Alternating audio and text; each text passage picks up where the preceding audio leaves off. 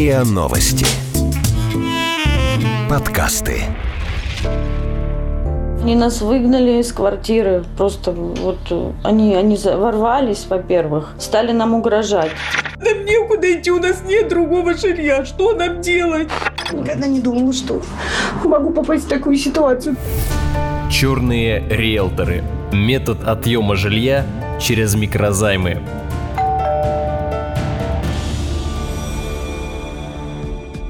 Каждый из нас хотя бы раз в жизни занимал деньги или брал кредит.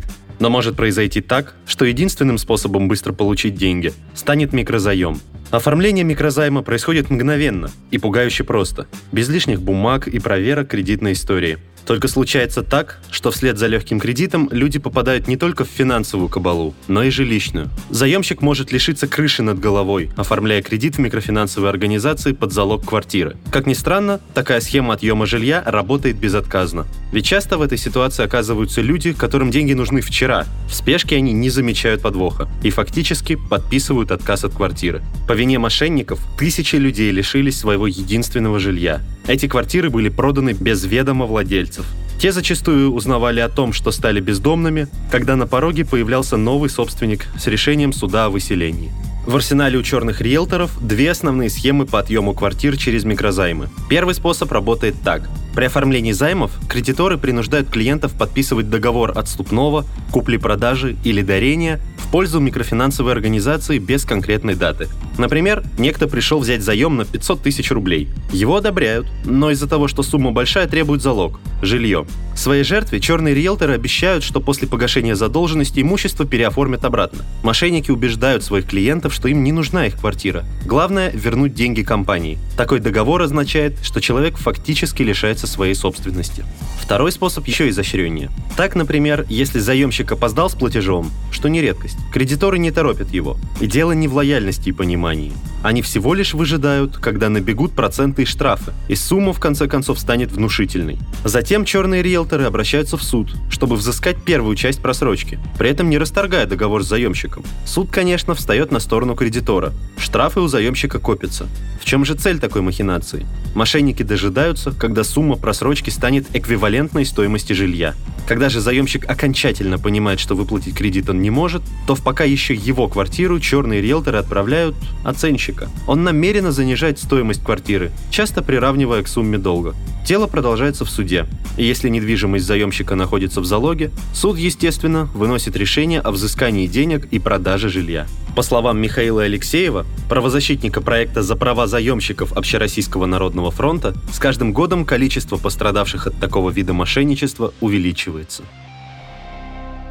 Система займов под залог недвижимого имущества, она, к сожалению, превратилась из э, механизмы, которые помогают людям занять деньги на какой-то срок, в работающую отлаженную схему по а, отъему жилья. На самом деле деятельность таких кредиторов, особенно учитывая, что они очень часто ведут ее, не облекая в себя в легальную какую-то правовую форму там, кооператива либо микрофинансовой организации, а действуют как физические лица, мы всегда обращаем внимание Росфинмониторинга на вот такие сделки серийные. Значит, э, когда появляются обращения, и обращения появляются из разных регионов нашей страны, мы всегда начинаем проверять, насколько это серийная история. То есть э, от региона к региону речь идет о сотнях пострадавших только от одних компаний. В Москве, конечно, статистика еще более впечатляющая, потому что, ну, собственно, в силу каких-то таких масштабности рынка, а, поэтому можно смело говорить о тысячах пострадавших по всей стране. Ну, история абсолютно системная.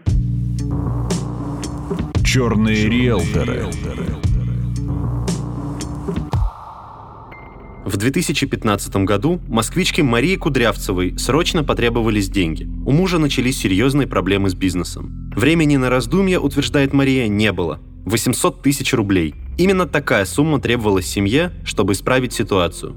Кудрявцевы были уверены, что кредит в банке из-за их положения им вряд ли одобрят, а вот в микрофинансовой организации точно не откажут. Мария с мужем посовещались и решили, что это единственный выход найти деньги быстро. Пусть процент по договору займа и был высоким, но супругам казалось, что вместе они справятся. И как бизнес пойдет в гору, а в этом они тоже не сомневались, то и вовсе смогут погасить задолженность досрочно, за несколько месяцев.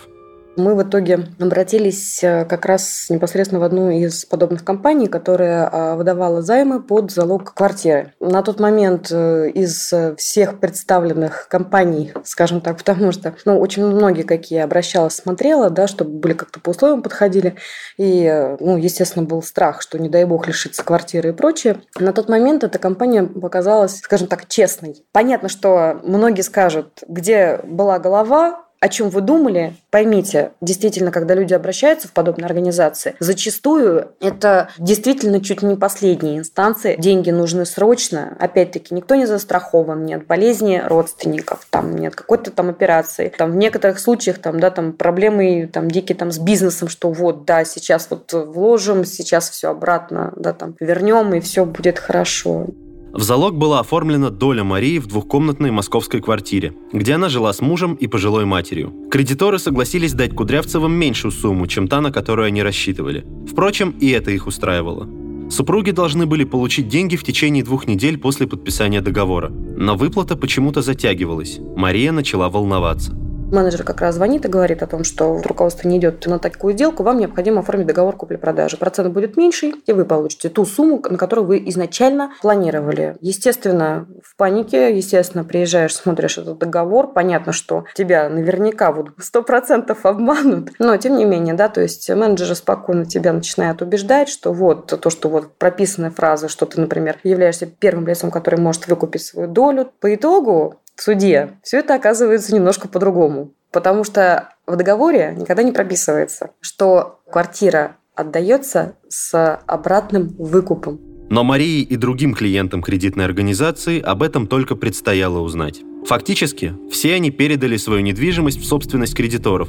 При этом на их квартиры не регистрировались какие-либо обременения или ограничения в перепродаже. То есть теперь всеми квартирами клиентов компании мог завладеть кто-то другой, а собственники рисковали в любой момент оказаться на улице. Менеджеры, которые манипулировали заемщиками, входили в доверие, созванивались, чтобы узнать, как дела, переписывались в мессенджерах и соцсетях и становились для будущих бездомных чуть ли не первыми друзьями, чтобы ни у кого не возникло никаких подозрений, чтобы сомнения, если и возникли, тут же отпали, чтобы сделка точно состоялась.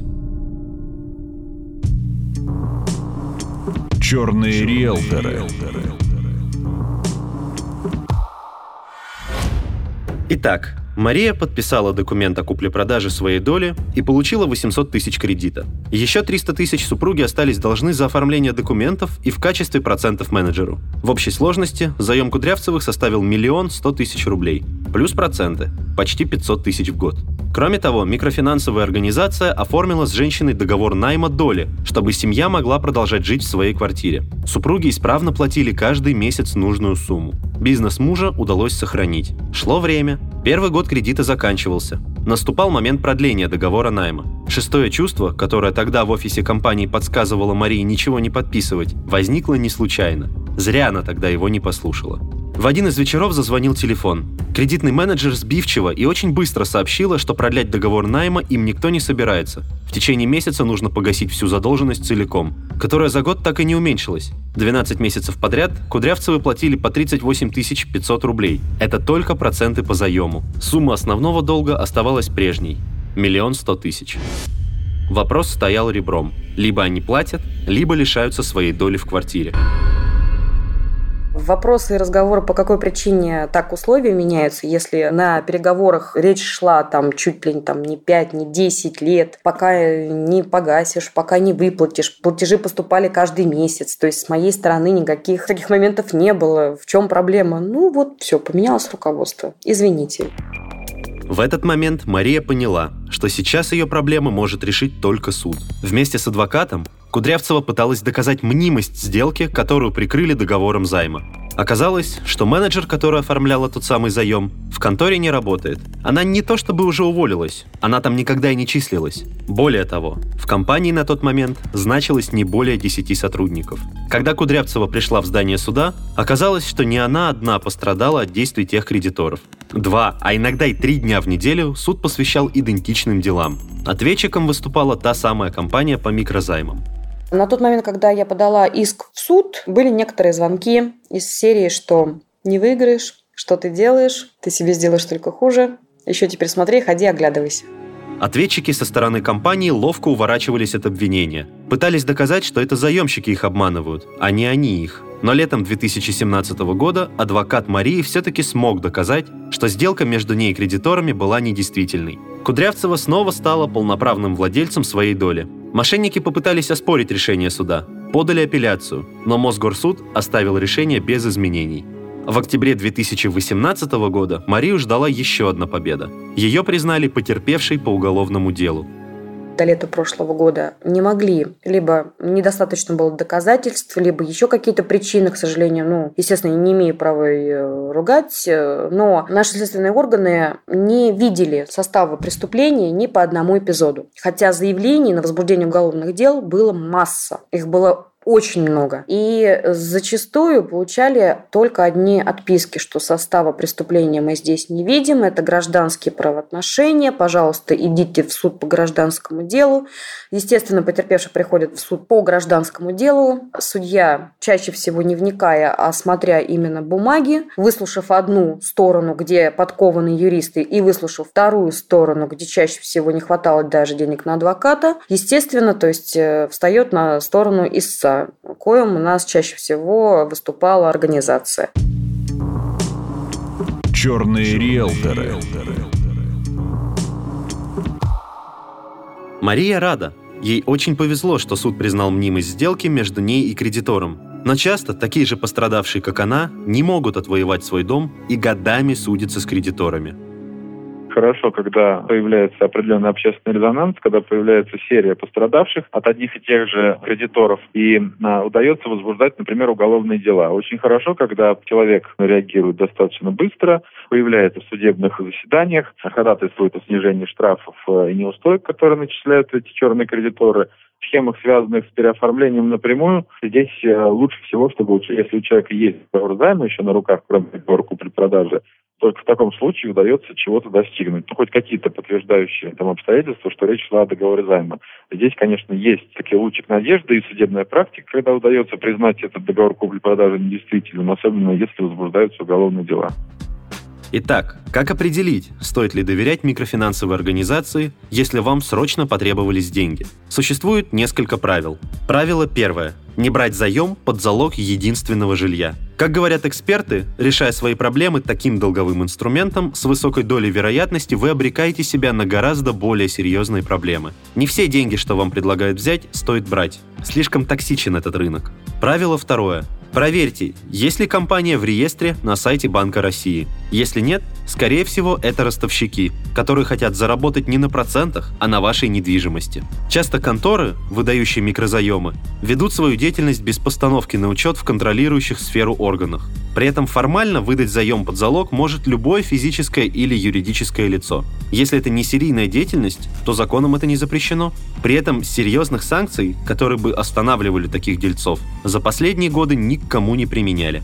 Этой лазейкой и сложившейся практикой и пользуются мошенники. Правило третье. Не надейтесь, что вы окажетесь более подготовленными, чем лже-кредиторы. С договором и схемой микрозайма должен ознакомиться ваш юрист. Не соглашайтесь на любые другие формы займа, кроме как договор займа и залога. Все остальное ведет к утрате жилья. Однако Мария Кудрявцева уверена, что никогда не стоит брать заем под залог недвижимости в микрофинансовых организациях.